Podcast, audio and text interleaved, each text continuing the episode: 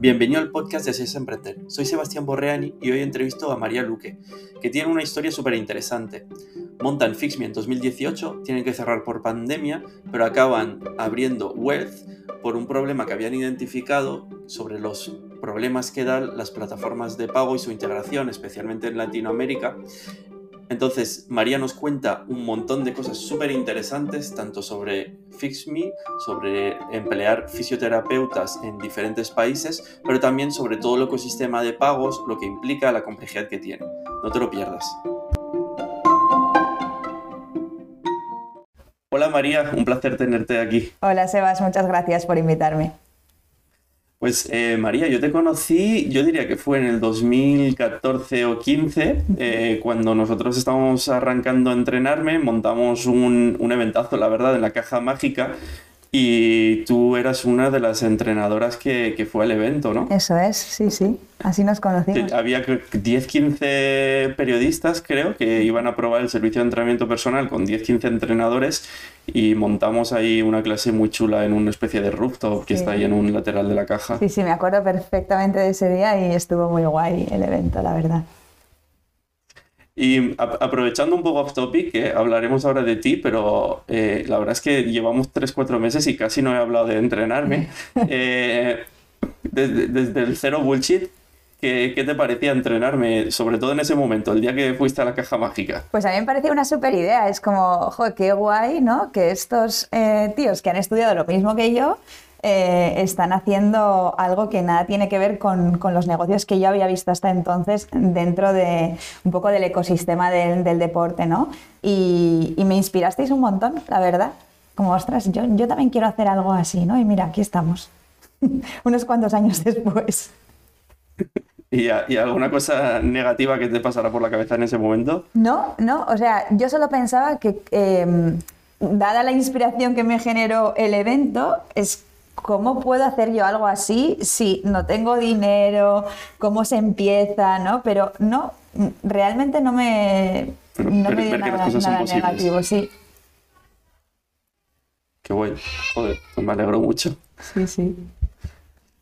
Vale, pues eh, preséntate.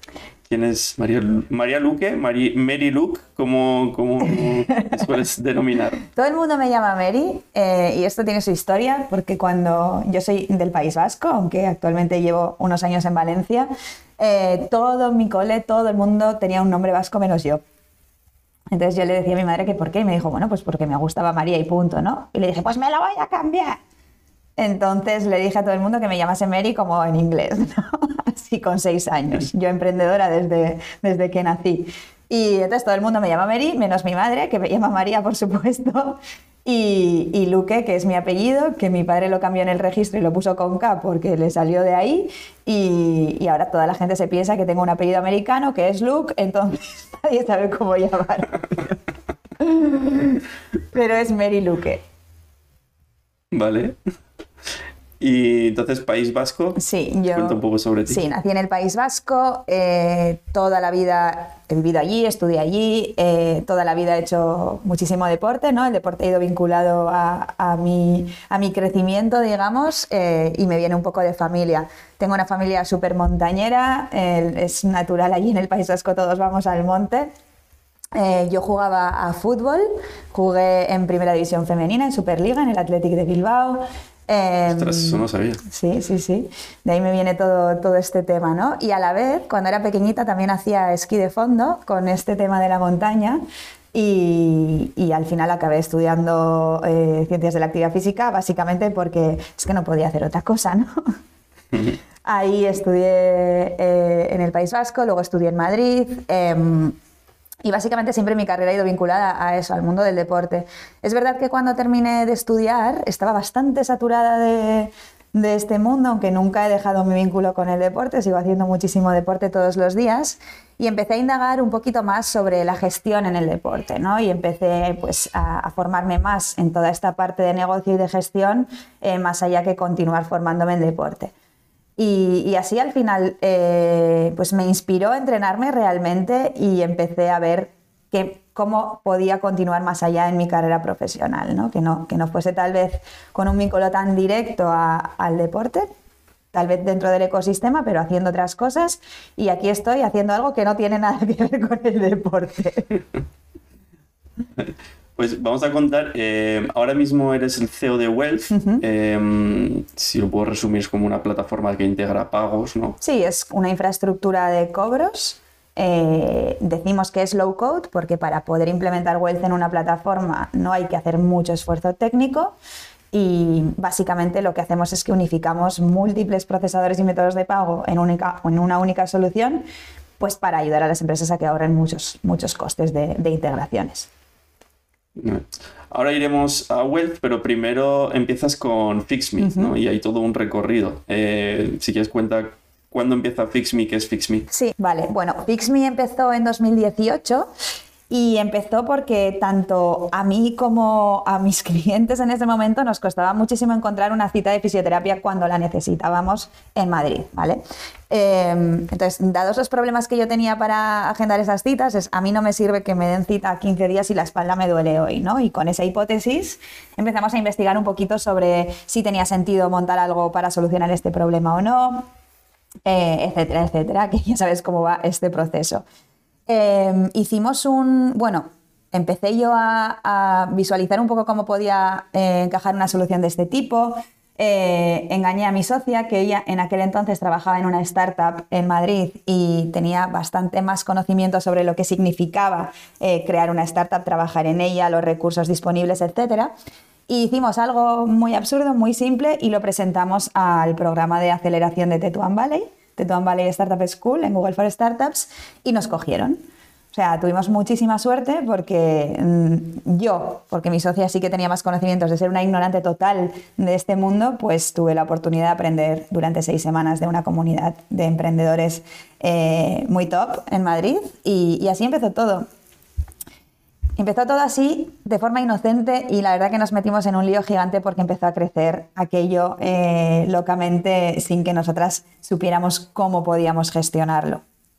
Pero antes de que empezara a crecer, ¿cómo, ¿cómo, empezáis? Quiero decir, ¿montáis una pequeña plataforma? ¿Qué os cuesta? Pues empezamos con invertir un fin de semana de nuestro tiempo eh, en, desarrollar un WordPress, nosotras, sin conocimientos de nada, en el que decíamos, reserva tu cita de fisioterapia en el centro de Madrid. Había un, básicamente un botón en el que podías hacer una reserva. Entonces tú solicitabas, era un formulario que rellenabas con tus datos y solicitabas cuándo querías la cita y, y, a qué hora, ¿no? Es como había unos rangos de horas y a qué hora te venía bien tener esa cita.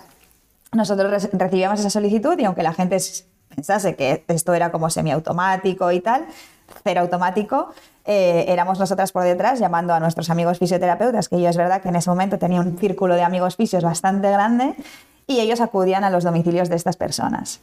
O sea, nos gastamos cero euros, bueno, eh, lo que nos costó comprar el dominio y, todo este rollo, pero mm, no sé, te diría que nos gastamos 30 euros más o menos en lanzarlo ¿Y lo lanzasteis dónde? ¿Quiénes eran los primeros que ya os contrataban? Pues mira, lanzamos eh, comunicaciones en las redes sociales que sabemos que no, suelen tener mucho alcance, pero luego sí que hicimos una pequeña campaña en Google en la que invertimos 100 euros una semana y ese fin de semana recibimos cuatro solicitudes de cuatro personas absolutamente desconocidas. O sea, no sabíamos... Google AdWords, Fisioterapia Madrid, algo Total, reserva fisioterapia domicilio. Fin. Recibimos cuatro reservas, ¿no? Cuatro personas y es como, ostras, eh, esto tiene sentido. Y luego también, obviamente, toda la red de amigos nuestros, de clientes que hacían entrenamientos personales, etcétera, fueron pues los primeros en, que, en los que los primeros que confiaron en nuestra solución para, para que les mandásemos fisios a casa. Empezó... Y la propuesta de valor en ese momento, en que es diferente, es que tienes una cita en el día que tú quieres y la vas a tener en ese día. Sí, es la conveniencia, ¿no? Porque había un amigo que me decía, pues mira, Mary, yo entre elegir si me voy a esta clínica o me voy a esta otra, prefiero ir a la que me dé la cita más rápido. Y había otra gente que decía, pues no, yo quiero ir a esta porque es la mejor, etcétera, ¿no? Entonces, bueno, si quieres ir a esa porque es la mejor, etcétera, tendrás que adaptarte a la disponibilidad de la clínica. Pero si te duele mucho la espalda un día, te da igual. O sea, entonces esos eran nuestros clientes, los que necesitaban la cita con la máxima inmediatez Para el resto, nuestro servicio no tenía tanto sentido. ¿Y cómo sigue?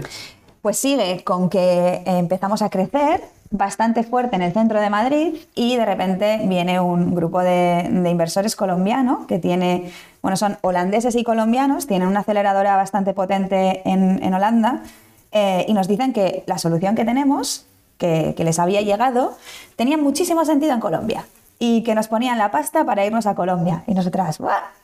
Un momento, yo que soy hiperambiciosa y, que entendía que en ese momento teníamos que aprender y que no teníamos nada, eh, dije, nos vamos. Y mi socia, ni para atrás. Nuestra primera discusión de socias, ¿no? Mi socia decía, ni para atrás, porque ella es racional, financiera, como, ni para atrás, estás loca, ¿a qué vamos a ir allí? Vamos a perder todo lo que tenemos aquí, es un desenfoque. Pero nos fuimos. Nos fuimos y fue lo mejor. En ese momento la plataforma seguía siendo un WordPress que solo era un formulario que detrás era a mano o había evolucionado algo. Estaba evolucionando, pero en ese momento seguía siendo un WordPress. Pero entonces estos querían invertir para que lo hicierais en Colombia siendo un WordPress. Un Decir que, que lo podían, decir que, bueno, lo podían hacer ellos, es fácil decirlo, pero sí, ahí había eh, conocimiento de mercado y tal, pero tampoco había, había mucho hecho, por decirlo. Técnicamente no. O sea, a nivel de producto había muy, muy poco hecho. Sí. Era más por vuestro conocimiento de mercado. como lo estábamos haciendo, exacto sí que ahí empezamos a invertir un poquito más y lo hicimos externalizando la tecnología en primera instancia, que para mí es uno de los mayores errores que hemos podido hacer eh, porque nos eh, requirió muchos recursos, o sea, nos gastamos pasta en algo que funcionaba pero que luego era súper complicado de crecer porque luego si querías meter a alguien interno que cogiese ese producto que estaba hecho por otras personas, pues no sabía cómo cogerlo, o sea, luego era todo con complicaciones, ¿no? Entonces, porque desconocíamos nosotras en ese momento realmente cómo eh, desarrollar un producto digital, pues para mí fue un error gigante, ¿no? Es, en vez de evolucionar el WordPress que habíamos hecho, quisimos tener algo muchísimo más sofisticado que nos eh, consumía muchos recursos y no nos daba mejores resultados que el WordPress, ¿no? Entonces, ahí, error, eh, pero bueno, aprendimos y continuamos adelante, crecimos en Colombia, abrimos cinco ciudades, saltamos a México, igual también vino un, fondo mexicano que quiso entrar eh, dentro de nuestro accionariado para ayudarnos a crecer el negocio en México, nos fuimos a Puerto Rico y vino COVID. Y ahí la historia cambia.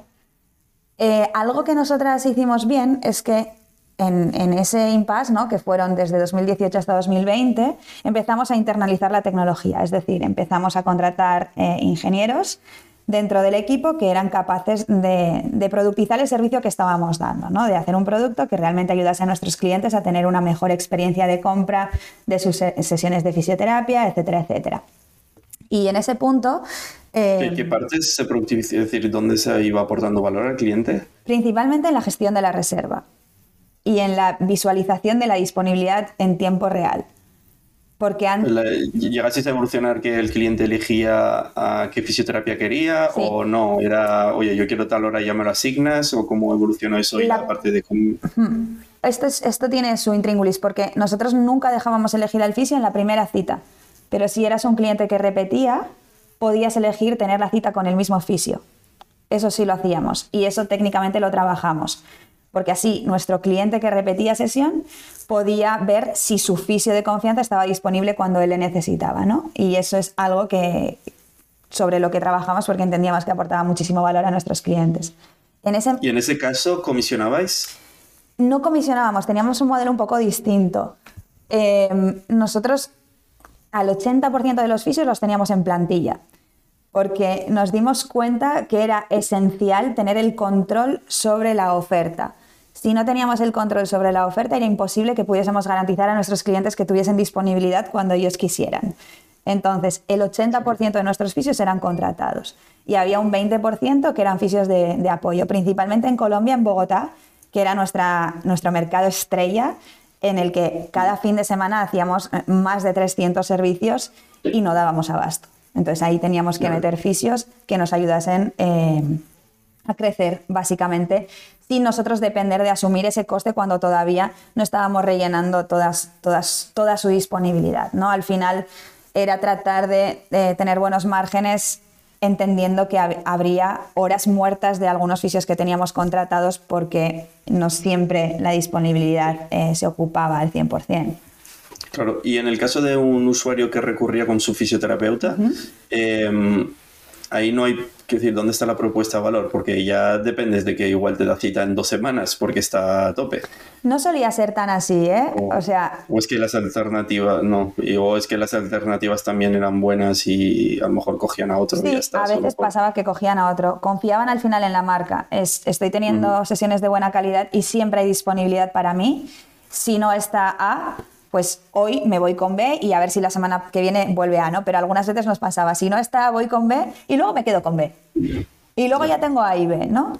Nosotros teníamos una retención, del, o sea, una recurrencia de compra del 40% de nuestros clientes todos los meses. O sea, teníamos una repetición muy alta para ser un modelo también altamente transaccional. Entonces, fidelizábamos muy bien a la gente. Vale, y justo antes de pandemia, eh, ¿cuánto facturáis? ¿Cuánto es del coste sobre el servicio y cuánto central? Es decir, ¿cómo se reparte ahí un poco? Sí, depende de los mercados, pero nosotros facturábamos limpios para nosotros en torno a 25.000 euros antes de COVID al mes? al mes, ¿sí? Pero facturáis limpio, ¿te refieres? ¿Eso es lo que os pagaban los clientes, pagaban los clientes no, no, por los servicios? No, No, no, no, es. es nuestra Pero facturación. vosotros luego pagáis, pero luego vosotros pagáis los profesionales, entonces la facturación será bastante más. Sí, el- como el GMV total, digamos, está casi en 100.000 euros. En 100.000. Sí. Y vosotros de ahí pagabais los, a los ser- profesionales y os quedaban unos 25.000. Exacto, pero no pagamos solo a los profesionales, también pagamos su desplazamiento. En, Latinoam- Bueno, sí. en, bueno, en Latinoamérica, claro, en, en España, por ejemplo, se desplazaban en coche, entonces, eh, kilometrajes, etcétera, ¿no? Que no entraban dentro de su sueldo. Lo pagábamos aparte, entonces eso nos recortaba bastante el margen. En Latinoamérica iban en Uber. Sí, entonces- bueno, Uber por, por un dólar te vas súper lejos. bueno, depende la hora, Bueno. depende el día. Entonces, ahí nosotros también técnicamente estábamos trabajando en hacer un modelo nuestro operativo que nos ayudase un poco en base a, lo, a las tarifas de Uber, bueno, Uber, Lyft, eh, todos los proveedores que había para poder encajar bien y para poder nosotros también variabilizar nuestras tarifas en base a la alta demanda, ¿no? Es algo que no llegamos a lanzar nunca, pero es algo sobre lo que nosotros estábamos trabajando básicamente para mejorar nuestros márgenes. Teníamos márgenes súper altos en LATAM, en España no. En España era cuando se nos rompía todo el margen. Pero en Latinoamérica ganábamos dinero. Vale. ¿Y esos 25.000 incluyen la logística o no? Eh, ¿Qué logística? ¿La de los quitarle. transportes? Sí, o hay que quitarlo. No, o sea, lo que nosotros hacíamos unos 100, 25 entraban limpios, pero con esos 75 que no entraban habíamos pagado todo. Fisios, Vale, eh, sí, transportes. ¿Y 25 material. para costes centrales? Exacto. ¿Cuántos seráis? En ese marketing. momento éramos cinco personas en tech, una persona en diseño, Sandra y yo, y tres personas en operaciones y una persona en marketing, creo. Más o menos. Sí. Y marketing. También paga, Y pagáis y sí, marketing. obviamente, pagábamos marketing y luego trabajamos con una agencia que gestionaba toda la parte de performance. Vale, ¿y cuánto gastáis al mes en marketing? Muy poco, eh, unos 2.000 euros como muchísimo. No gastábamos mucho en marketing. Era el voz a voz, era nuestro canal principal. Y luego En B2B. ese momento erais rentables, entonces. Sí, sí, ganábamos pasta. Eh, poca, pero ganábamos pasta. Y mm, nuestro modelo, o sea, es verdad que gastábamos poco dinero en marketing porque en Latinoamérica, por ejemplo, nos iba muy bien el B2B para crecer. Nosotros hacíamos eh, pruebas gratuitas a empresas grandes, íbamos a corporaciones, les ofrecíamos un día de servicio gratuito y así llamábamos la atención de todos sus trabajadores. ¿no? Tal vez poníamos 10 fisios en una empresa un día entero, sesiones de 20 minutos, básicamente sesiones de movilidad de- descontracturantes, etcétera, algo relajante, tal y cual. Y conseguíamos, por un lado, muchas veces contratos con las empresas y otras veces que su red de, trabajadores nos conociese. Y eso nos ayudaba a generar tracción en una zona específica, ¿no? Y ahí empezábamos como a expandirnos. Siempre lo hacíamos en LATAM. En España no nos salía bien eso, pero en LATAM sí y, nos salía bien para abrir ciudades y empezar a ganar clientes. ¿Y cada lifetime value? No me acuerdo. Era súper variable. En España era alto y en LATAM no. El CAC. El CAC, sí. pero y por ejemplo en la TAM nos interesaba hacer mucho más eh, performance marketing y en meterle mucho más si salían los unit economics. Sí, total. Lo que pasa es que no lo hicimos, o sea, no tuvimos ya tiempo. Es como, fueron dos años, lo ibais a hacer... 22.000 servicios.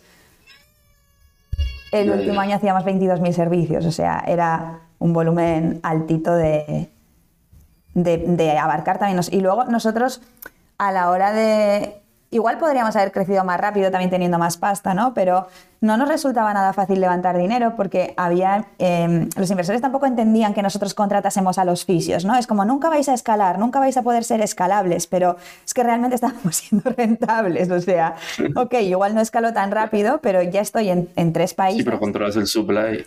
Pues al final yo, lo veo es igual que Clickars o Clickalia, que son marketplaces que acaban comprando el supply. En el caso de Clickars, pues compran los coches ellos y los revenden de, de segunda mano. Quiere decir que empiezas intermediando, pero luego necesitas controlar porque te da una garantía de calidad sobre el servicio que si no es muy difícil tener, que nosotros en lo sufríamos. Total, y además es un servicio de salud en nuestro caso, ¿no? Entonces necesitábamos control de la calidad del servicio, control obviamente de la oferta para poder garantizar la disponibilidad, porque si no era un error, o sea, nuestra, nuestra máxima propuesta de valor era, era la altísima disponibilidad y la inmediatez, entonces no podíamos fallar ahí. Y luego hay que tener en cuenta que éramos un tipo de marketplace vendiendo un servicio hiperlocalizado, entonces, nosotros, cada vez que abríamos un nuevo mercado, teníamos que adquirir oferta y demanda, ambas cosas. Eso es súper intenso a nivel de capital. Entonces, no era tan fácil para nosotros decir, uh, vamos a abrir Ciudad de Cali porque, como estamos en Colombia, pues eh, operaremos igual que en Bogotá, ¿no? No. O sea, tenemos que encontrar a los fisios, que eh, formarlos, que se adapten a los estándares de calidad que tenemos. Luego el material, enviarles las camillas, eh, ver cómo funciona la red de transportes allí dónde están los puntos calientes en esa ciudad, porque nosotros es verdad que nuestro servicio era bastante premium, entonces ahí en, Colombia, por ejemplo, y en México igual, la gente que podía pagar nuestros servicios vivían en zonas específicas, ¿no? Entonces, ¿cómo llegamos a esas zonas? ¿Dónde ponemos nuestro punto logístico? Porque, claro, eso es un, un tinglao. Nosotros, si no poníamos un punto logístico en el que nuestros fisios pudiesen estar durante el día, trasladarles desde sus casas a los domicilios de los pacientes tal vez eran dos horas de trayecto. Entonces, todo esto era hiper, hiper complejo. Es verdad que lo conseguimos gestionar bien, a veces hacíamos alianzas con, yo que sé, gimnasios que estaban justo en el punto caliente, pues nos dejaban dejar eh, nuestro material ahí, a cambio nosotros hacíamos servicios en, el gimnasio, patatín, patatán. Sí, es que el mundo de la logística en general es ya bastante complejo. Mm. Y, más que complejo es porque yo creo que en general lo que ocurre con la logística es que el usuario no está dispuesto a pagar lo que vale. Exacto. Eh, ese es el problema, porque si tienes un tipo que se tiene que desplazar, échale una media, no sé, 20 minutos para ir y 20 para volver, 40 minutos. Entre 40 y 60 minutos que tienes que pagar ese profesional por su coste ahora. Total, sí. Y, y eso en, pues en, eso vale pues su coste hora, pues no sé, si empiezas, si facturas, si quitas IVAs y tal, por poner una referencia en España, es que por 40 minutos de desplazamiento perfectamente puedes cobrar 20, 30 euros y, lo valdría. Pero ¿quién está dispuesto a pagar eso por un desplazamiento? Y en el mundo de, los supermercados pasa eso mm. y, y, todo lo que tiene que ver con la comida y ahora con Getir, con estas aplicaciones que juegan con con márgenes que es muy jodido. Entonces, claro, un usuario no está dispuesto a pagar más de a lo mejor 4 o 6 euros a veces por un, porque le entreguen algo. Entonces, y más, y claro, que le entreguen algo, pues a lo mejor es alguien como en Amazon que está transportando un montón de paquetes y es un, un esto poco cualificado. Porque claro, un fisio que se esté desplazando, su coste ahora es mucho mayor. Entonces, claro, eso por una sesión de 45 o 60 minutos tienes que pagar casi dos horas de servicio. Total. Y, por eso los contratábamos también al final. Y es algo que eh, no ocurre con este tipo de servicios. O sea, nosotros los, los contratábamos por dos, bueno, por tres motivos, ¿no? El primero era para garantizar la, la disponibilidad. El segundo era para no caer en toda la movida de los falsos autónomos. Y el tercero era porque es verdad que nosotros al final asumíamos eh, un salario con, todos sus costes, ¿no? Pero el coste hora eh, era más razonable que pagarle a un autónomo. Es verdad que el autónomo no te penalizaba las horas muertas, pero esto que dices tú, autónomo se está moviendo y voy a tener que cubrir que el tío me ha dado seis horas de su tiempo cuando realmente válidas han sido tres porque han sido las de sesión, ¿no? Entonces, yo he cobrado tres, pero le estoy pagando seis y es, es un lío. Entonces, hay que estar como, vamos, eh, al día de los números y, tener buenas herramientas para, poder garantizar que realmente no estás tirando dinero a la basura. Es muy complicado. Vale. Y decías luego pandemia. ¿Qué pasa con la pandemia? Claro, viene la pandemia, eh, todos a casa, no podíamos eh, proveer de nuestro servicio. Y en ese momento nosotras, algo que habíamos hecho bien, con, una vez habíamos conocido bien el mercado latinoamericano, bueno, habíamos hecho bien y no. Pero en ese momento es verdad que no teníamos otra alternativa. Eh, al principio lo que nos pasaba es que nadie quería pagarnos con tarjeta, ¿no? En LATAM. En España todo el mundo, ningún problema. En Latinoamérica nadie. ¿Por qué? Porque nuestro checkout era eh, Stripe en ese momento y la gente en Colombia no lo identificaba. Es como estoy metiendo mi tarjeta en un sitio eh, que no sé qué es este método de pago, no la meto, ¿no? Por un lado es no la meto y por otro no tengo tarjeta porque hay mucha gente en LATAM que no está bancarizada eh, o que tiene bancos americanos en el caso de nuestros clientes, por ejemplo. Entonces, ¿dónde estoy metiendo mi tarjeta, no? Entonces, en ese punto tuvimos que ver cuáles eran los métodos de pago locales, tuvimos que entenderlos, porque no todo el mundo paga con tarjeta, como hemos dicho, baja bancarización, etcétera, etcétera. Eh, entonces empezamos a integrar procesadores locales para que nuestros clientes nos pagasen online y nuestras fisios no tuviesen que estar con un montón de dinero por la calle, ¿no? Porque eh, ya nos pasó, eh, asaltaron a una de nuestras fisios, con bastante efectivo encima, todo el material, le robaron todo. Entonces, no queríamos riesgo para nadie y, nos interesaba que todo el mundo pagase online y lo pagase por anticipado, ¿no? Para evitar cancelaciones, etcétera, etcétera. Entonces, implementamos procesadores locales, tanto en México como, como en Colombia, y al final montamos una infraestructura de cobros eh, que funcionaba bien porque nos ayudaba a consolidar muchísimo mejor nuestros ingresos, pero es verdad que técnicamente montarla fue muy complejo, nos llevó muchos recursos y al final lo que, lo que tuvimos que hacer es que todo nuestro equipo técnico estaba enfocado en, que ese flujo de entrada de dinero funcionase perfectamente, fuese multidivisa y toda esta película, ¿no? Y dejamos de aportar valor en, nuestro producto core, que básicamente era eh, proveer a nuestros clientes de esa inmediatez en sus sesiones de fisioterapia. Entonces, aquí la cuestión que yo siempre digo es, ¿podríamos haber robustizado muchísimo más nuestro producto core para seguir creciendo en ese sentido antes de dejarnos tantos recursos en toda la parte de la infraestructura de pagos? Pues seguro que sí.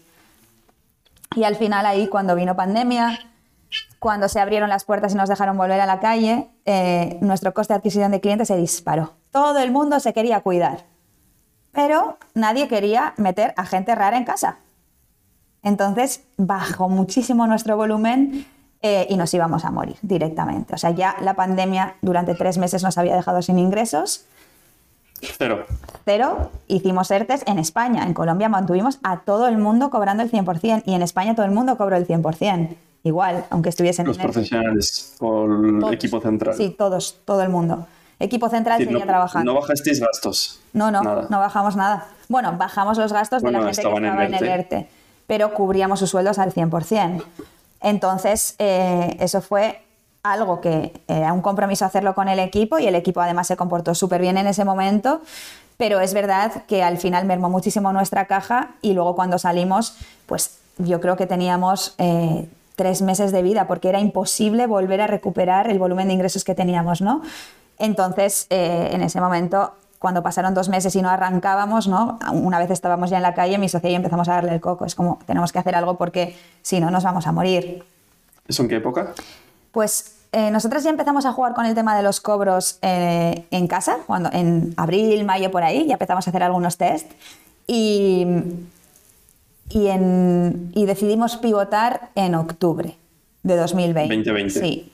Es como, vamos a hacer otra cosa. O sea, no podemos... no, no, quisisteis esperar a que a pospandemia, es decir, a que bajara la pandemia, volvieran los servicios en una cosa medio normal, porque septiembre-octubre 2020 volvió a haber cierres en España. Claro, es que bueno, los gimnasios lo cerraron otra vez, en febrero 2021 los volvieron a cerrar. Era todo el Pero rato decidí- esto. O sea, era todo el rato esto. No teníais caja y no quisisteis aguantar. Total. Y además en, en Colombia no te cerraban los, los gimnasios, etcétera, te cerraban los barrios. O sea, nuestras fisios no podían salir a dar servicio a los barrios de sus clientes, ¿no? Entonces era inviable. Entonces eh, nosotros mantuvimos la operación. muy negro. Muy negro. Y además no íbamos a ser capaces de levantar pasta en esa situ- situación. O sea, nosotros teníamos unas métricas así antes de COVID y luego fueron así y luego eran así. Pero abajo, o sea, nunca volvimos a tener el volumen que teníamos. Estábamos facturando 10, 12, eh, era inviable. Entonces, Si hubierais podido aguantar un par de años, ¿qué crees que pasaría hoy? Eh, Es una hipótesis, es un supuesto, pero o sea, me parece un modelo hiper difícil, sinceramente.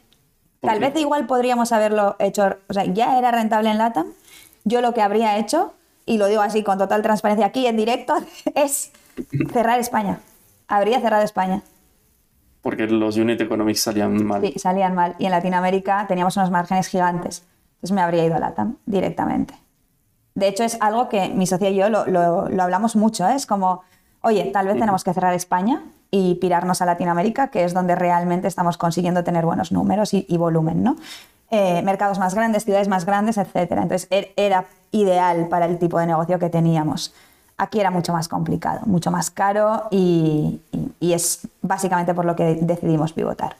No teníamos dinero tampoco para aguantar eh, la carga de, de personas que, que formaban parte de nuestro equipo, o sea, era imposible.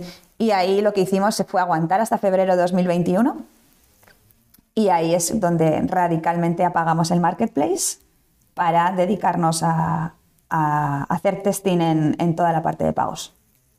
Y ahí nace Wealth.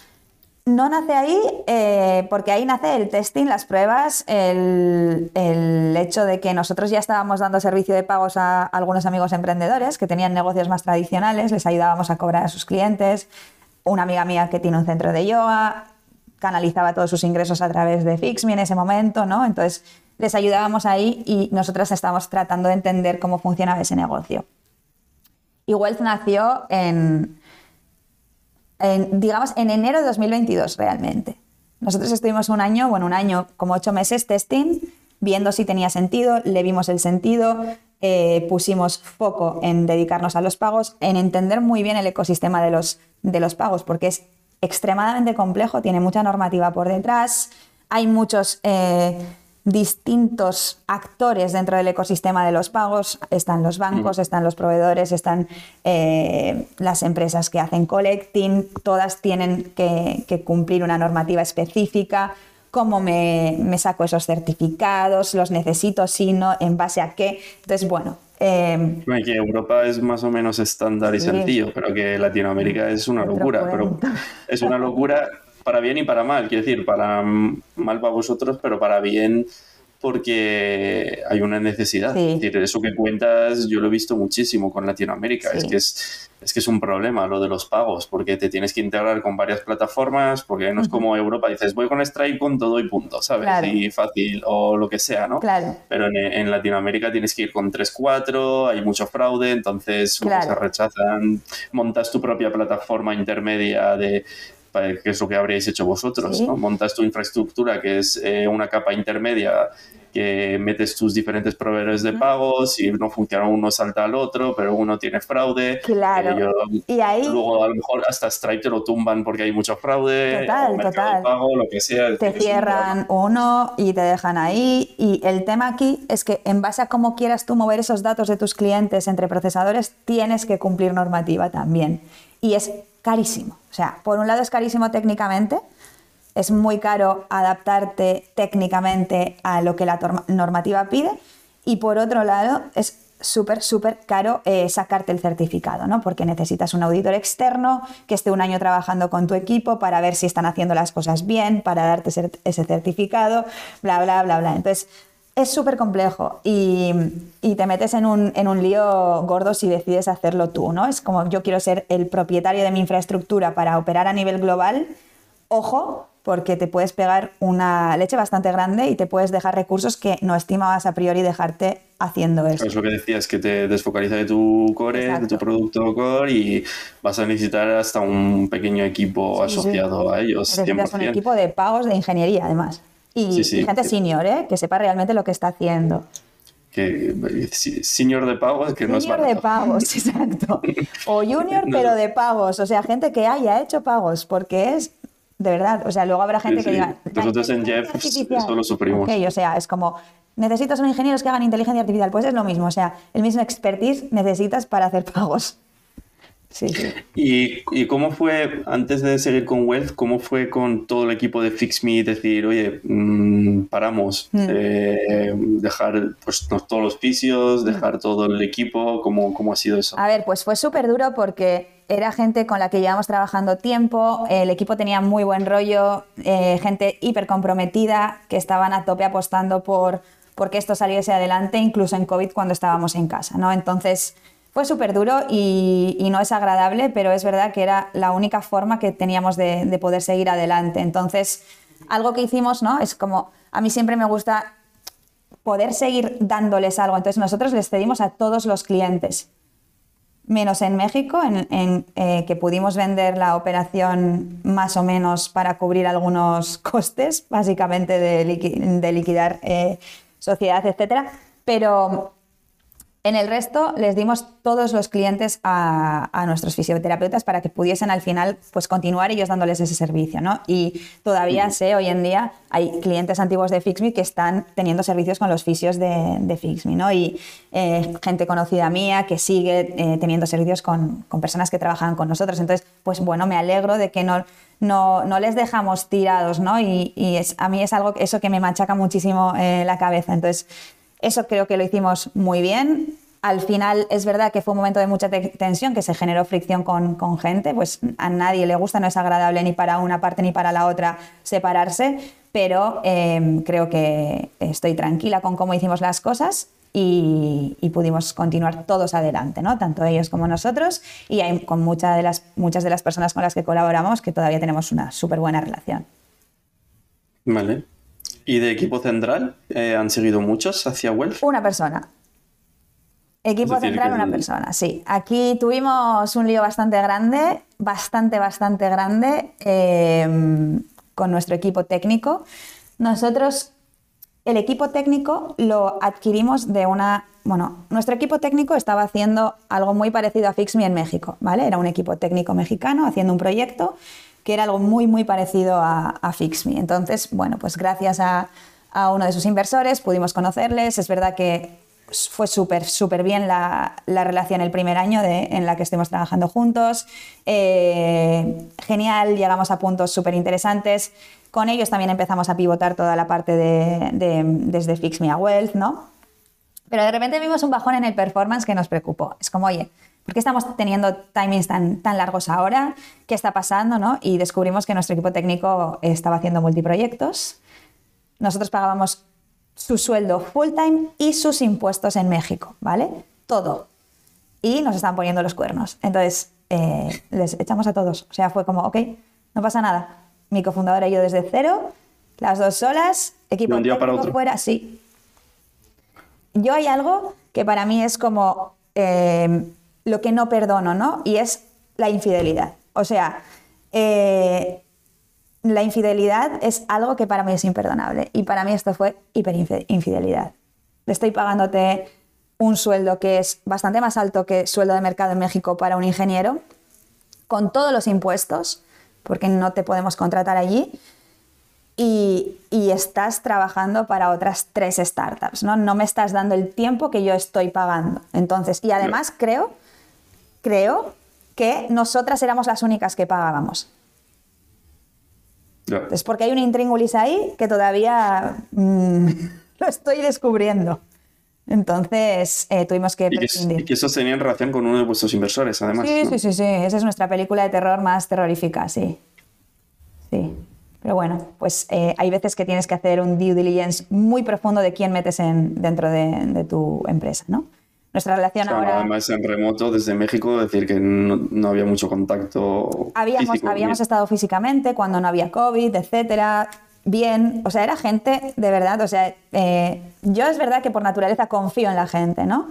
Y tengo además una teoría que es yo confío 100 o 0, si es 99 es 0 y chao, o sea, se rompe la relación yo tenía 100% confianza desde el principio, además gente con bastante seniority, eh, ostras, no sé, estás saliendo de algo, estamos haciendo algo juntos, tenemos ilusión, estamos dispuestas además a, cederte parte de nuestra, de nuestra tarta, ¿no? Yo soy de las que le gusta darle participación a todo Dios. O sea, aquí tiene Phantoms de Wealth todo el equipo es lo mismo, ¿no? Es como, pero bueno, al final aquí pudimos recuperar todo porque fue un bad liver y lo tenemos documentado. Entonces ellos salieron sin su participación y menos mal, pero fue un error de no hacer una buena due diligence de quién estás metiendo dentro, ¿no? Que en este caso tal vez nos habríamos equivocado igual porque todo habría pintado bien.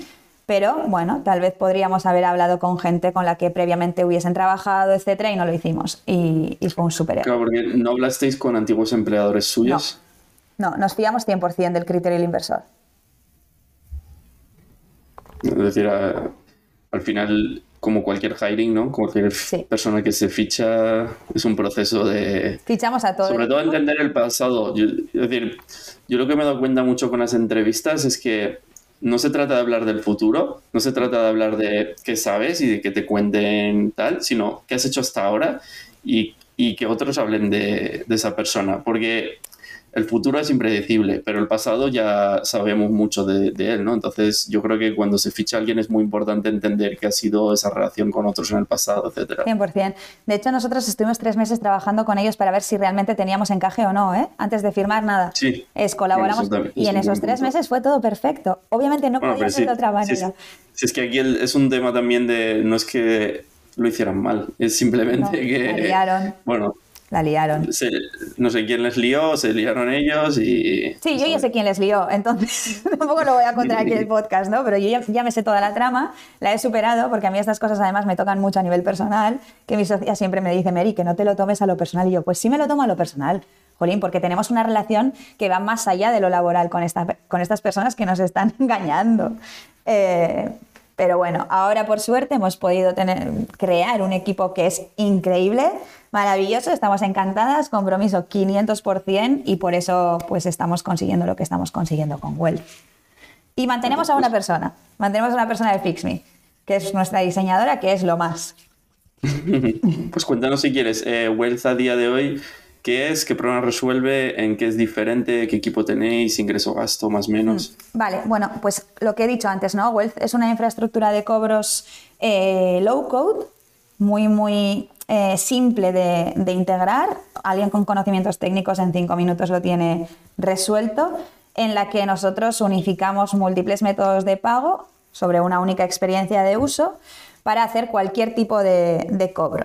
¿vale? Es decir, cobros recurrentes, recurrentes variables, fraccionados, únicos, financiados, eh, aplazados y todo lo que te puedas imaginar. Y estamos muy, muy enfocados en B2B. En B2B en Europa. Es verdad que cualquier empresa europea puede usar Wealth para cobrar a sus clientes a nivel mundial, ¿vale? O sea, se pueden hacer cobros a nivel mundial, depende un poquito del método de pago que actives o no, pero solamente empresas europeas en este momento estamos tratando de aprender eh, de, la cercanía, de que al final el ecosistema de los pagos en Europa es bastante estándar y después ya nos iremos a, Latinoamérica a complicarnos la vida y, a disfrutar de la oportunidad que, que eso nos va a ofrecer. Pero es verdad que primero necesitamos robustecer nuestro producto entendiendo cómo funciona el ecosistema de los pagos aquí y luego ya. Y dentro de Europa, ¿cuál es la propuesta de valor versus estar utilizando un Stripe, PayPal o lo que sea? Aquí hay que conocer un poco cuáles son los actores de los pagos, ¿no? Stripe es un procesador, entonces Stripe tiene, a nivel legal, tiene la normativa de poder eh, procesar pagos, ¿vale? Básicamente se llaman como iniciadores de pagos. Entonces, eh, cuando tú construyes, por ejemplo, tu infraestructura o tu producto sobre una herramienta como Stripe, siendo Stripe la, que es responsable de procesar esos pagos, eres dependiente a las normas de Stripe, ¿vale? Hay gente que me dice, ya, pero si lo hago encima de Wealth, soy dependiente a las normas de Wealth. Pero Wealth no pone la norma sobre la transacción. Entonces, el procesador pone la norma sobre la transacción, que normalmente es la comisión que te va a cobrar. Si tú construyes todo tu producto sobre Stripe y Stripe cambia los precios, tú vas a tener que pasar por el aro y pagar más porque desprenderte de Stripe va a ser imposible. Y seguro que si hay alguien que nos está oyendo... En vuestro caso no pasaría eso, quiere decir, si, si cambiáis los precios.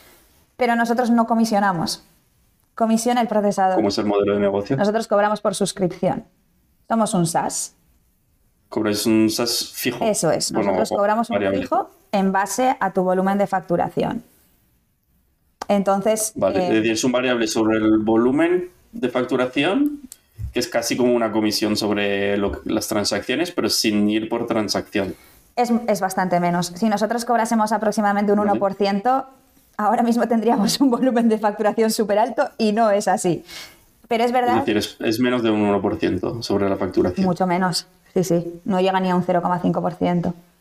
Pero no comisionamos, comisiona el procesador. Entonces, lo que puedes hacer a través de Wealth es que si tú estás operando con Stripe, por ejemplo, te sube los precios, tú puedes parar de operar con Stripe y puedes operar con RedSys, con Adyen, con aquellos que nosotros vamos integrando, ¿vale? Es verdad que no tenemos la velocidad de integrar 200 de golpe, pero bueno, ya hemos hecho varias integraciones y ya tienes una opción un poquito más amplia para poder, en ese caso, eh, tener menos costes, ¿no? Pero no siempre va el rollo de, costes, o sea, no es siempre por costes eh, me voy a ir hacia un procesador o, hacia otro, ¿no? Hay veces que también la tasa de aceptación de tarjetas o de transacciones es, importante, los importes, no todos los métodos de pago eh, pueden transaccionar importes eh, de cualquier tipo, países sobre los que voy a, a ejecutar esos cobros, etcétera, etcétera. Entonces hay muchas variables por las que, eh, y, luego es mi cliente, ¿no? Darle opciones a mi cliente, ser flexible con mi cliente, por las que las empresas pueden optar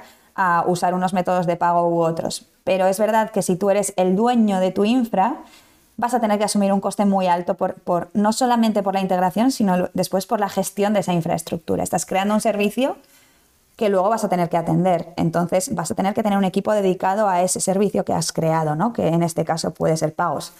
Ahí- y ahí se va seguro que, que conoces, ¿no? que me has contado antes el caso de Jeff, pero muchas empresas tienen equipos de payments. Es como, soy una Sí, empresa Jeff- que hago SaaS Jeff- para barcos. Jeff ahí. Jeff, ¿no? Que el, el pago, el pago o el cobro no es el core de mi negocio, pero tengo un equipo específico para pagos, ¿no? Que es lo que nos pasaba con FixMe.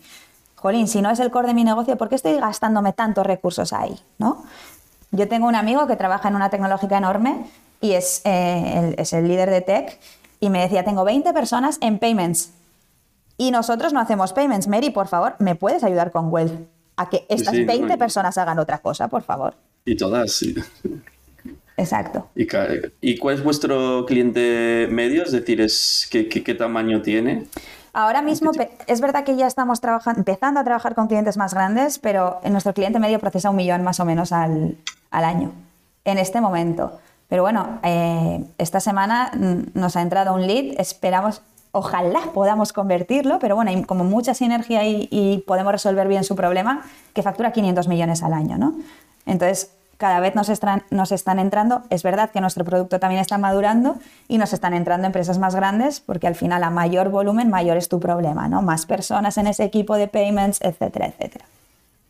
¿Y vuestro enfoque es ir más hacia enterprise o más hacia eh, pequeños negocios? Mm, Preferimos ir hacia pequeños negocios en este momento, pero básicamente porque lo que queremos es crecer nuestro producto en base al crecimiento de estos pequeños negocios. Entrar en enterprise es entrar en, en un segmento en el que nos van a requerir un mogollón de cosas a nivel personalizables en el producto que nosotros todavía no tenemos capacidad de crear.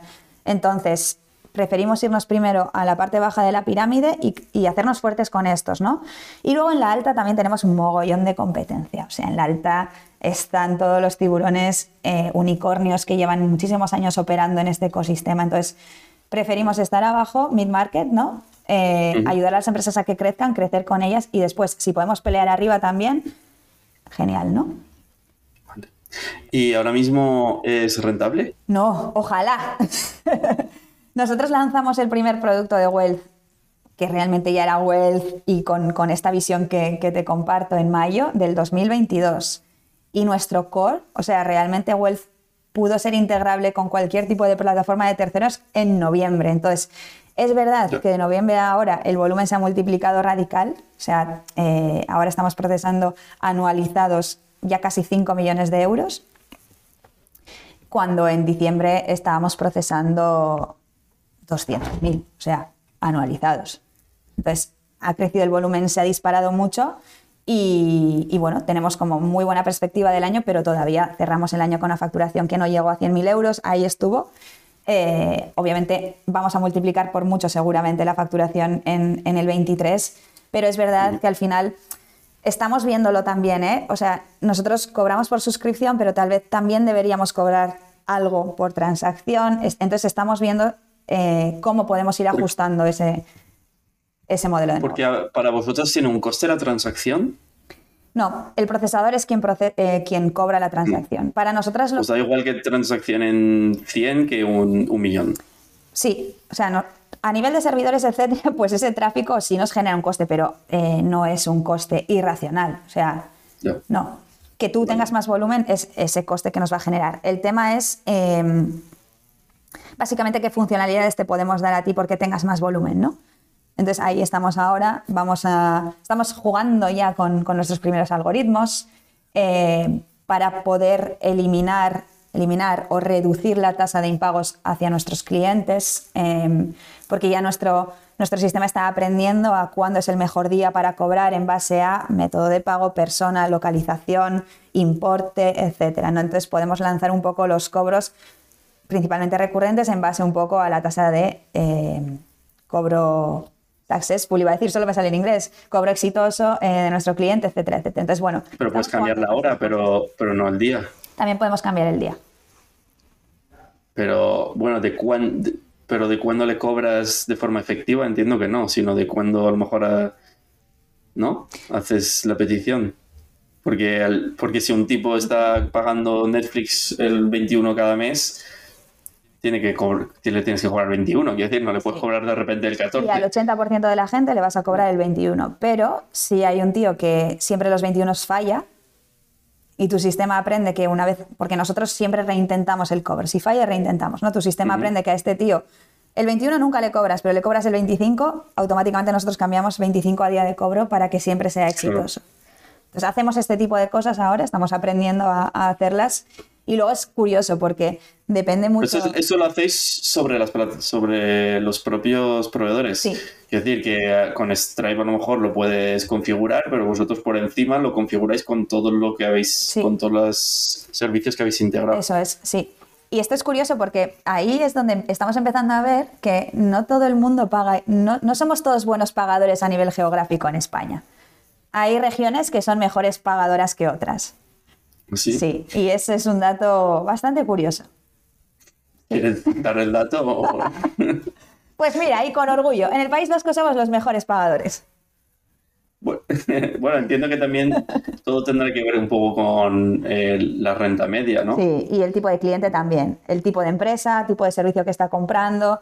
Eh, los clientes empresa en general, estamos viendo dentro de, los clientes de Wells, son muy buenos pagadores.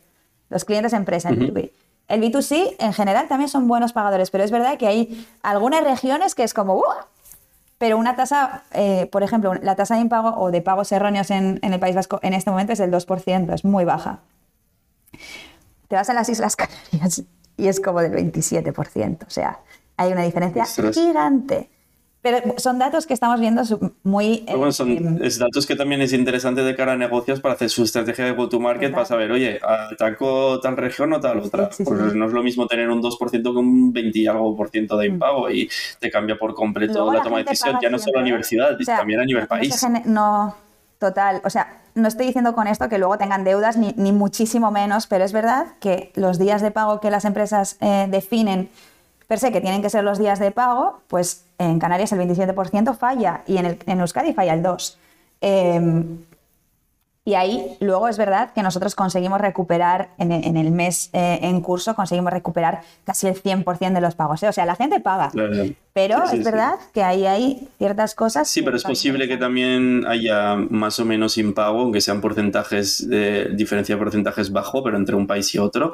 También. Y que, pues, sobre todo en Latinoamérica, cuando entréis y que, Sí. pues, para la toma de decisión de a qué mercado ir, pues, oye, voy a Colombia o voy a México o voy a Ecuador o voy a Chile. Sí, sí, Eh, pues ya no solo cuán de grande es el mercado, la oportunidad, los competidores, también es, oye, si tengo un sistema de transacción, de suscripción eh, recurrente, ¿dónde voy a tener más problemas en la recurrencia? Y al final yo creo que que te cambien un 3% puede llegar a ser muy importante a volumen. Sí, sí, sí, es, es así. Y luego eh, el fraude, ¿no?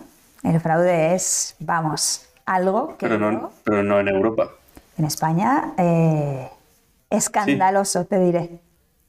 Estamos viendo algunas cosas que yo, vamos, jamás habría pensado eh, que existían. O sea, es que estoy descubriendo unas formas de hacer fraude que la gente, de verdad, o sea, eh, cuánto tiempo gasta en, en investigar sobre cómo defraudar. Madre mía. Sí, es Ostras. increíble, increíble. Y es algo que no me esperaba, ¿eh? bajo ningún concepto.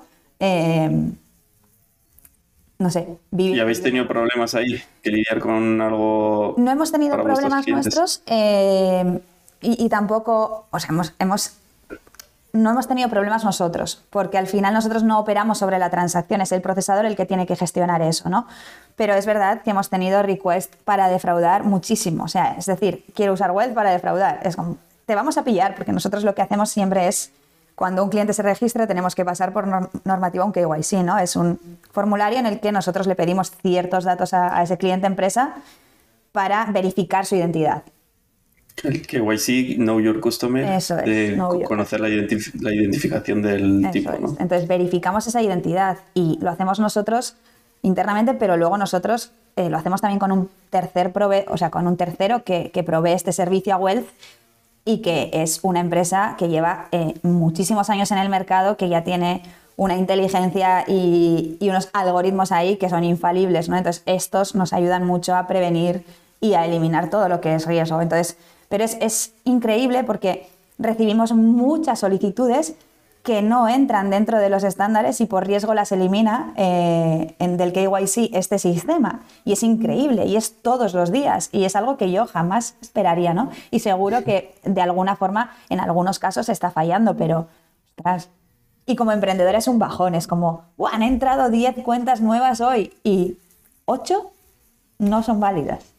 Y es Yo- bueno, y luego pasa al revés también, ¿no? Yo no sé si os pasa, pero en México nos pasaba mucho que es que hay gente que quiere pagar legalmente, pero se le detecta como fraude por- porque al final dependes de indicadores de que, oye, pues esto pinta fraude y el banco o la pasarela de pago, lo que fuera, te lo, te lo trata como fraude porque al final pues es, es ver indicadores y pinta tal. Entonces al final pierdes también eh, ingresos porque hay gente que se le trata como fraude cuando no lo es y el cómo, cómo consigues paliar eso, eh, es que claro, eso puede cambiarte por mucho los, los datos de facturación. 100%. Y luego hay otra que es ¿Y eso lo trabajáis vosotros?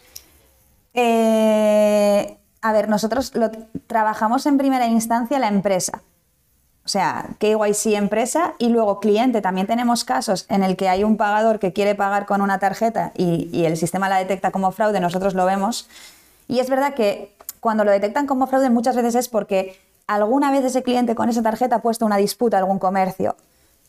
Ya. Entonces, las disputas siempre se reportan como transacciones fraudulentas. Entonces, esa tarjeta ya no va a pasar por ningún procesador, da igual. Y tiene Ya. que cambiar de tarjeta el cliente. No, no es, normalmente no es el cliente a quien le identifican como fraudulento, es la tarjeta. Entonces, Sí. es, no- es que no vas a poder pagar en ningún sitio con esa tarjeta. Entonces hay que cambiarlo. Em, has contado muchas cosas. Eh, ¿Hay algún aprendizaje o error más que quieras compartir?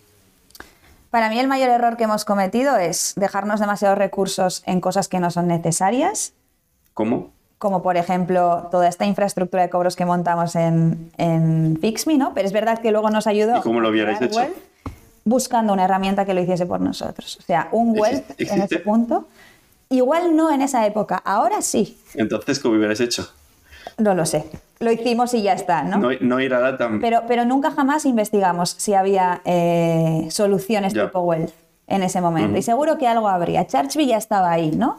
Que es una solución que no es como Wealth, porque es específicamente para cobros recurrentes, pero es verdad que la lógica del producto de Chargebee y la nuestra es súper parecida, aunque la propuesta de valor sea diferente. Esa es una. Y luego due diligence a todo el que entra dentro de tu compañía, sea cliente, sea proveedor, sea inversor, todo el mundo y empleado. Ese es nuestro mayor error. No hacerlo. ¿Y, algún consejo para esa due diligence? Eh, bueno, quiero decir, la parte de fichar empleados es como mm. un proceso normal de, de fichar eh, y a nivel del inversor, algún consejo sobre qué inversor meter, sobre en qué te fijas, preguntar a otros que les han invertido o cómo. Primero es esa entrevista, ¿no? El feeling que tú tienes con, con, ese inversor, si realmente es un inversor que ya tiene una reputación o no, porque hay veces que sí la tienen y que igualmente yo recomiendo hablar con, una, con alguna de sus participadas, aunque tengan súper buena reputación, para entender cuál es su, su experiencia y su relación. Eh, y luego, si no tienen reputación, son desconocidos, etcétera, buscar alguna manera de hablar con alguna persona relacionada con esta persona. O sea, eh, porque también la gente nueva tiene derecho a entrar, ¿no? Pero hay que validarlo. O sea, es, y seguro que el 80% de las personas tienen buenas intenciones, pero siempre hay gente que no las tiene. Entonces, hay que validar. Y luego hay gente que, por muy buena reputación que tenga, etcétera, tal vez no hace match con, con lo que tú buscas a nivel estratégico, ¿no? Entonces, bueno, pues tienes que ver en qué momento estás para poder decidir quién entra o no. Hay veces que no puedes hacerlo, pero en esas veces que no puedes hacerlo no metas tampoco a alguien que realmente no tiene buena reputación, porque es que luego sacarle es imposible. O sea, es imposible. Busca otras alternativas de financiación, porque es que, de verdad, es imposible. ¿Alguno más? En ese sentido, no hay que documentarse y no tenemos que ser vagos en hacerlo. Y muchas veces vamos a toda leche eh, y, diciendo sí a todo y, de verdad yo estoy segura de que todavía vamos a cometer errores de estos 100% por ir con prisas, ¿no? Es como ir rápido, eh, es ir rápido, pero no, nunca con prisas, porque si no, eh, la cagas directamente. Yo creo que uno de los temas cuando emprendes es que hay muchos frentes, quieres ir rápido y entonces es como si te quitas frentes más rápido, mejor, pero a veces desconoces las cosas y por desconocerlas intentas lidiar rápido y, no siempre sabes. Sí, sí, total. Y hay algunas cosas que sí puedes hacerlas rápido, pero hay otras que no. Claro. O sea, las contrataciones. Nosotros la, cagamos muchísimo una vez con una contratación por confiar eh, sobre el background de esta persona y de dónde venía, ¿no? Y, yo hablé con la persona eh, encargada antes de esta persona, ¿no? Es como hablé con su antigua empresa, hablé con su antiguo jefe y me advirtió de que, aunque tuviese conocimientos, no era una persona con el suficiente seniority para entrar a cubrir la responsabilidad que nosotros necesitamos que cubriese en Wealth. Me advirtió, pero aún así me dio igual, no hice prueba técnica, me la salté. Gran error, porque es algo que nosotros lo tenemos protocolizado, y me la salté porque tenía muchísima prisa. Y error, y perdimos seis meses. Y no, no, tenías a lo mejor otra persona, tienes prisa y dices estoy mejor, claro. Y al final es mejor esperarte tres meses a encontrar otro candidato que... 100%. Habría sido... Que, que, tampoco se acaba el mundo, es que parece que sí, pero luego es que es peor, ¿no? Lo que dices, mm. que luego lo contratas, lo formas, empieza, tienes que despedir, son, te has perdido seis meses. Sí, y al final no, no hay una mala relación ni nada, pero es que no llegas al nivel que necesito de una persona que abarca este rol, ¿no? Entonces necesito sustituirte porque necesito muchísimo más. Entonces, has hecho cosas bien, pero luego no llegas a hacer lo que necesito que hagas, ¿no? Entonces, es injusto y es injusto para las dos partes. Pero bueno, espero y creo que ahora le está yendo súper bien a esta persona y, estoy encantada de que le vaya bien porque es una gran persona, pero es verdad que... no, es un tema de match también. sí. si, no, si no es que no, hay nadie malo o bueno, es un tema de match con la compañía y su misión versus el rol, lo que se necesita y... Mm y las habilidades que aporta. Y últimas tres preguntas rápidas. Uno, eh, ¿qué es lo que odias hacer en tu día a día? todo lo que es burocracia lo odio. O sea, todo lo que es, vamos a hacer una subvención, documenta todo. Es como, mira, tío, o sea, lo odio a muerte.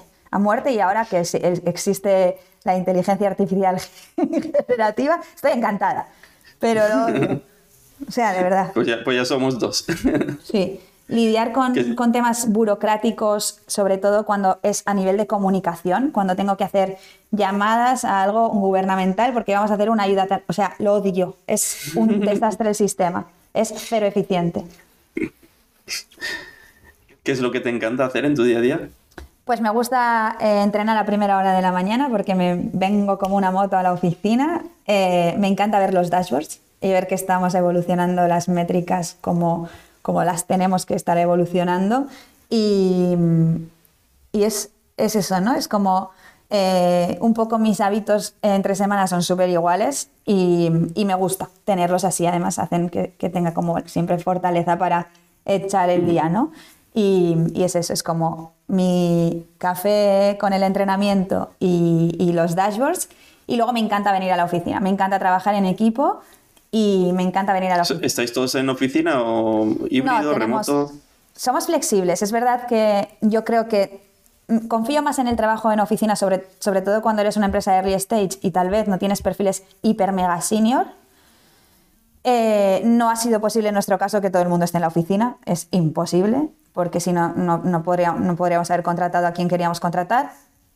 Pero es verdad que el, diría el 70% del equipo está en la oficina. Ellos son, tienen libertad de venir y no. Hay gente que viene todos los días, hay gente que viene tres días. Eh, yo les pido que al menos el 60% de la semana en la oficina si tienes un, un, rol aquí, ¿no? Porque en la oficina pasan cosas y si estás en casa te las pierdes. Entonces, eh, bueno, y luego aprendes a trabajar. Con los perfiles junior, para mí, hay un, una cosa que sí que soy inflexible, que es los perfiles juniors están en la oficina. Fin. O sea, porque tienen que adaptarse y aprender a trabajar. Y una vez aprenden, me da igual dónde estén, yeah. pero quiero que aprendan. Y creo que aquí eh, se van a contagiar de, de, lo bien que lo hacen mucha gente de nuestro equipo, ¿no? Es un buen consejo. Y última pregunta, ¿algo que no hayas contado a nadie o casi nadie? Antes estaba pensando, pero como no tengo ningún filtro, lo cuento todo. Eh, mi socia siempre me dice que yo soy la que habla en público porque tengo mucho morro, ¿no? Y se piensa que no, no me pongo nerviosa, que, ¡buah! que voy con toda mi confianza. Pues no, yo antes de, de hacer un pitch, el día antes no duermo. O sea, duermo fatal. ¿En serio? Sí, y yo soy una pero, persona... Pero incluso ahora. Ahora también. O sea, han pasado cinco años o seis y da igual. Yo soy una persona que aquí tiene un botón de off y me duermo. Me duermo en cualquier sitio. Pues el día anterior de hacer un pitch me pongo nerviosa y da igual dónde lo tenga que hacer. Da igual. Eso sí, subo al escenario o, o abro la boca y digo la primera palabra y ya está. Se me baja todo. Y voy y fluyo y, y, y hasta me gusta, ¿no? Pero siempre digo, ¿para qué me meto en este lío? O sea, ¿para qué digo que sí? Ahora, ¿Anoche dormiste viene... antes, de, antes de hacer el podcast? No, eso sí. O sea, podcast, sí. llamadas, tal, ahí voy bien. Es el pitch. El pitch ahí. ¿COVID? Presencial. Presencial. Eh, online. Y luego me gusta. Te, te juro que luego estoy ahí dando el pitch y estoy súper a gusto en mi salsa. Pero un minuto antes, bueno, un día antes ya me estoy cagando viva un minuto antes estoy diciendo, bueno, estoy maldiciendo todo, es como esto es la última vez que lo hago, esto lo tiene que hacer Sandra, que es mi socia, y mmm, abro la boca, lo hago y luego es como cuando sales a correr, ¿no? Que te da pereza, pero luego terminas y es como, ¡guau! ¡Qué bien me siento! Pues lo mismo. Oye, pues muchas gracias, Mary. La verdad es que ha sido súper interesante decir, el recorrido por, la, por los dos proyectos. Eh, yo creo que también mucha gente habrá podido aprender cosas de pagos, que, que, por lo menos saber que tiene complejidad, que creo que ya es un buen aprendizaje para hoy. Y, y, muchas gracias por tu tiempo. Gracias a ti, Sebas, y encantadísima de compartir nuestra historia. Y lo que digo siempre, si alguien se ha inspirado y quiere contactar conmigo, pues te sientas súper libre de hacerlo. Pues muchas gracias. Gracias.